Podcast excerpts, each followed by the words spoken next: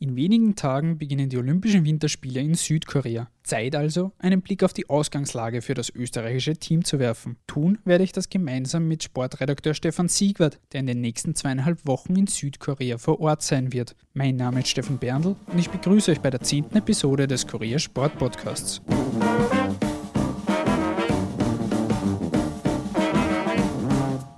Lieber Stefan, vielen Dank fürs Dabeisein bei diesem Podcast. Es geht um die Olympischen Spiele in Südkorea, die jetzt diese Woche beginnen.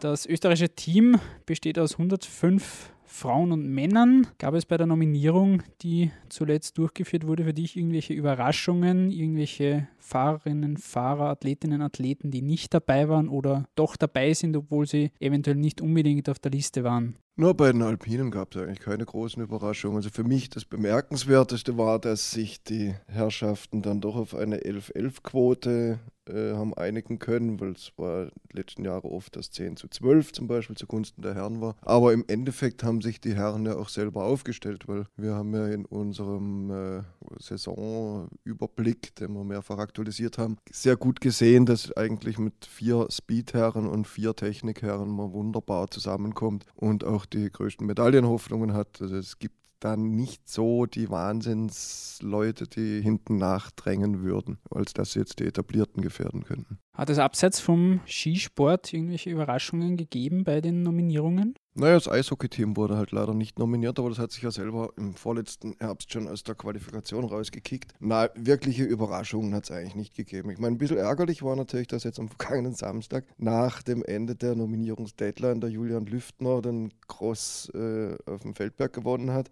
Aber das ist halt Pech. Und wenn das einer, der vorher einmal in Top Ten war in seiner Weltcup-Karriere, dann auch das Ding gewinnt gegen einen, einen, französischen Olympiasieger, der sich halt im Finale einen Fehler leistet, ist eine Überraschung.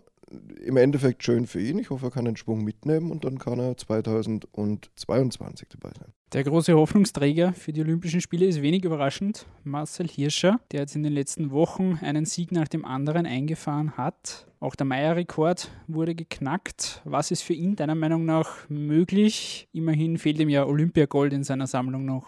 Das große Problem bei Marcel dürfte sein, wieder mal die Umstellung auf asiatischen Schnee. Das war in der Vergangenheit schon so. Bei den Rennen in Japan zum Beispiel war er jetzt nicht wahnsinnig großartig. Und ich bin aber ziemlich sicher, dass er aus den Fehlern von damals gelernt hat und sich dieses Mal deutlich besser einstellen kann. Insofern gehe ich schon davon aus, dass er in seinen Spezialdisziplinen Riesenslalom, Slalom um Gold fahren wird. Und im Rest muss man dann schauen, ob er im Super-G startet zum Beispiel. Es ist sehr viel Gelände drin in dieser Abfahrt. Abfahrt, aber sie ist nicht wahnsinnig steil. Und das ist halt die Frage, wie das sich aufstellungsmäßig dann anbieten wird, wie er sich schlägt, was er sich selber zutraut, was er sich zumuten will. Weil es wäre dann doch eine relativ lange Zeit und man darf ja nicht vergessen, für den Marcel zählt auch das Projekt Gesamtweltcup ganz oben zu den wichtigsten Zielen. Und da ist noch einiges zu tun danach, denn schon am 1. März-Wochenende geht es für ihn mit den Technikrennen in Kranzkagora weiter. Gehen wir mal theoretisch davon aus, dass Marcel Hirscher hier wieder nicht eine Goldmedaille einfahren wird. Inwieweit wird das dem Marcel Hirscher selbst, aber auch seinem Legendenstatus, an dem er die letzten Jahre gearbeitet hat, wehtun? Sollte das nicht passieren? Immerhin ist ja auch nicht klar, wie lange er jetzt noch fahren wird, ob es noch nächste Olympische Spiele wirklich geben wird.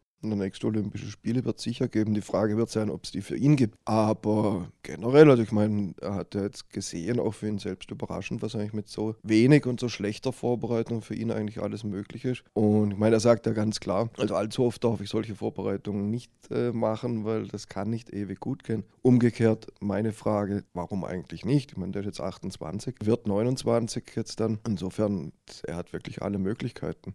Und ich gehe auch ziemlich sicher davon aus, dass er mindestens mit einer goldenen nach Hause fahren wird. Ansonsten, wer wird sonst Medaillen holen? Im Alpinbereich, Damentechnik, sehe ich jetzt nicht die großen Chancen. Also eventuell, dass eine Stefanie Brunner, wenn alles für sie läuft, im Riesenslalom Richtung Podest schielen kann, wenn alles für sie läuft, eventuell auch eine, eine Bernadette Schild. Im Speedbereich glaube ich bei den Damen nach den Vorstellungen der letzten Zeit, da könnte durchaus die Frau Hütter aufzeigen. Es könnte aber auch sein, dass die Frau Veit sich äh, mit was für den Hals belohnt. Und nicht zuletzt, ich meine, Nicole Schmiedhofer, Tamara Tippler, die bei den Generalproben in, in Pyeongchang und in Jongson, wo die Speedrennen sind, aufgezeigt hat, da wäre durchaus einiges möglich. Und bei den Speedherren denke ich halt, dass der Herr Kriechmeier, der Herr Meier, der Herr Reichelt und der Herr Franz jede Möglichkeit haben, eine, eine Medaille zu holen. Das gleiche gilt auch im Technischen. Da allerdings dann speziell im Slalom für den Manuel Feller und mit Abstrich noch für den Marco Schwarz. Und dann wird man noch sehen müssen, was in den Kombinationen passiert. Bei den Damen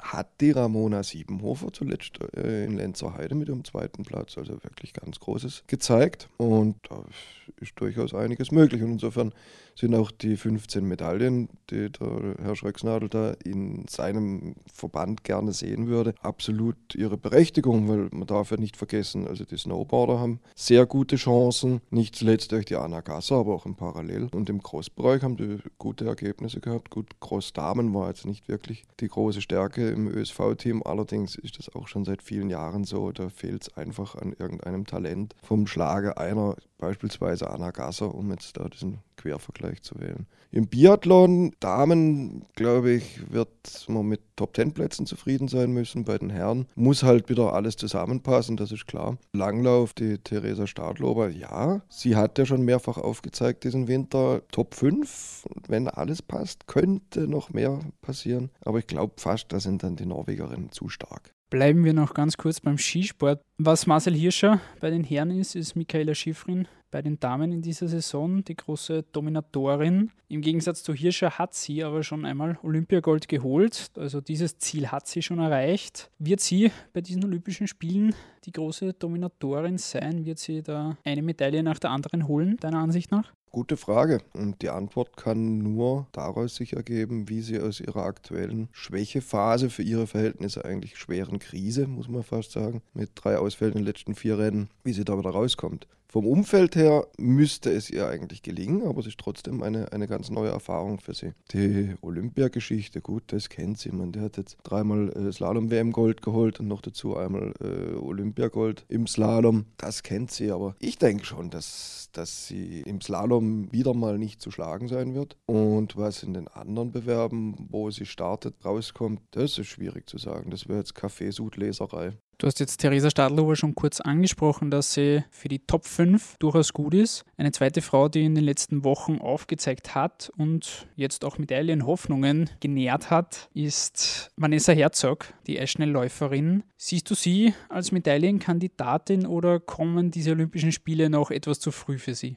Gute und berechtigte Frage. Ich meine, sie ist amtierende Europameisterin, sie hat jetzt zwei Weltcups gewonnen. Allerdings hat sie jetzt zuletzt eine Grippe gehabt und von dem her natürlich noch ein bisschen Nachholbedarf. Die große, große Frage, aber wie immer im Eisschnelllauf ist, anders jetzt zum Beispiel als im alpinen Skirennlauf, wer ist überhaupt mitgelaufen bei den Rennen, wo sie weit vorne war und wer läuft in Südkorea? Also ich denke, sie kann auf ihren Spezialstrecken 500 und 1000 Meter mit Sicherheit am Podest schnuppern, aber ob es zum Sprung darauf reicht, das wage ich mich doch in Zweifel zu ziehen, weil ich fürchte fast, da werden ein paar andere ganz, ganz gewaltig auftrumpfen. Eines der Problemkinder des ÖSV ist aktuell ein wenig das Skisprungteam. Da will es in dieser Saison eigentlich noch gar nicht wirklich funktionieren. Die Vierschanzentournee ist nicht wirklich nach Wunsch verlaufen, auch das Skifliegen nicht. Zumindest bei den Frauen hat Daniela Iraschko bei ihrem Comeback einen Sieg einfliegen können. Hier sind die Chancen für eine Medaille relativ gering oder siehst du doch Stefan Kraft, dass er hier eine Medaille holen kann? Ja gut, unterm Strich wird es drauf rauslaufen, dass Stefan Kraft und die Daniela Iraschko Stolz einfach die Kohlen aus dem Feuer holen müssen. Bei den Damen fällt auf in diesem Winter, dass die Sarah Takanashi aus Japan bei weitem nicht in der Form ist der letzten Jahre. Ob man jetzt sagen kann, dass die Maren Lundby, der nahezu alles gewinnt, wenn eben nicht gerade die Daniela Iraschko Stolz gewinnt, ob man sagen kann, dass die Maren Lundby in so einer Überform ist, keine Ahnung, aber auch für sie wird es halt dann wieder entscheidend sein, wie sie sich auf die veränderten Bedingungen in Südkorea einstellen kann. Und nachdem die Daniela Iraschko Stolz dank ihres Lebensalters auf viel Routine und auf viel, viel Erfahrung im Umgang mit schwierigen Situationen zurückblicken und zurückgreifen kann, bin ich also fix davon überzeugt, dass sie zumindest um die Medaille mitspringt. Bei den Herren ist das Ganze etwas schwieriger. Da ist natürlich auch die Dichte weitaus größer. Da werden zu beachten sein speziell die Norweger und die Polen. Das wird auch für die Teambewerbe oder den Teambewerb wird es schwierig sein, wenn man sich die, den Saisonverlauf anschaut. Die Österreicher sind meistens auf Platz 5 gelandet und das ist natürlich für den ÖSV wirklich schwer zu verdauen. Und um unseren Kolumnisten Mario Stecher zu zitieren, wenn eine Mannschaft mal sich nach unten theatert hat, dann ist es ganz schwierig, aus dem Loch wieder rauszukommen. Was erwartest du dir generell jetzt von diesen Olympischen Spielen in Südkorea? Was werden wir eventuell in den nächsten zwei Wochen, in den nächsten zweieinhalb Wochen von diesen Olympischen Spielen mitnehmen? Was werden wir mitnehmen? Wir werden spannende Wettkämpfe mitnehmen, wir werden positive Erinnerungen haben, wir werden ein riesiges Schlafdefizit haben, weil alle, die es in Europa anschauen, also beispielsweise die Herrenabfahrt, die startet morgens um 3 Uhr mitteleuropäischer Zeit, das wird ein Riesenspaß. Aber warum soll es den Olympia-Fans zu Hause anders gehen als uns, die wir dann vor Ort sein werden, weil auch wir dürfen ja da rund um die Uhr mehr oder weniger arbeiten. Ansonsten, ich, also dieses ganze Kriegsszenario, was da im Vorfeld rumgegeistert ist, das, da orientiere ich mich dann an der Einstellung unserer südkoreanischen Gastgeber, die gesagt haben, warum sollen wir uns fürchten, weil uns hat er nicht bedroht, der Herr Kim aus dem Norden, und mich bedroht er auch nicht. Und äh, sagen wir, wenn das Ganze als Einstiegsszenario in eine weitere Entspannung dienen kann, dann haben die Olympischen Spiele zumindest diesen Zweck völlig erfüllt. Was schwierig wird hingegen, die olympische Bewegung einem Wandel zu unterziehen, weil sich auch nach Korea nichts ändern wird an diesem Gigantismus und an diesem pompösen Aufwand, der da betrieben wird. Und das finde ich eigentlich relativ schade, weil es doch eine ganz nette Idee eigentlich ist. Man bringt die Völker zusammen durch den Sport, aber da wird die, auf absehbare Zeit wird sich da gar nichts ändern. Dann sind wir auch schon am Ende wieder dieser Episode. Lieber Stefan, vielen Dank fürs Dabeisein. Lieber Stefan, vielen Dank fürs Einladen. Ich wünsche dir viel Spaß in Südkorea die kommenden zweieinhalb Wochen und ich bedanke mich fürs Zuhören und bis zum nächsten Mal. Auf Wiederhören.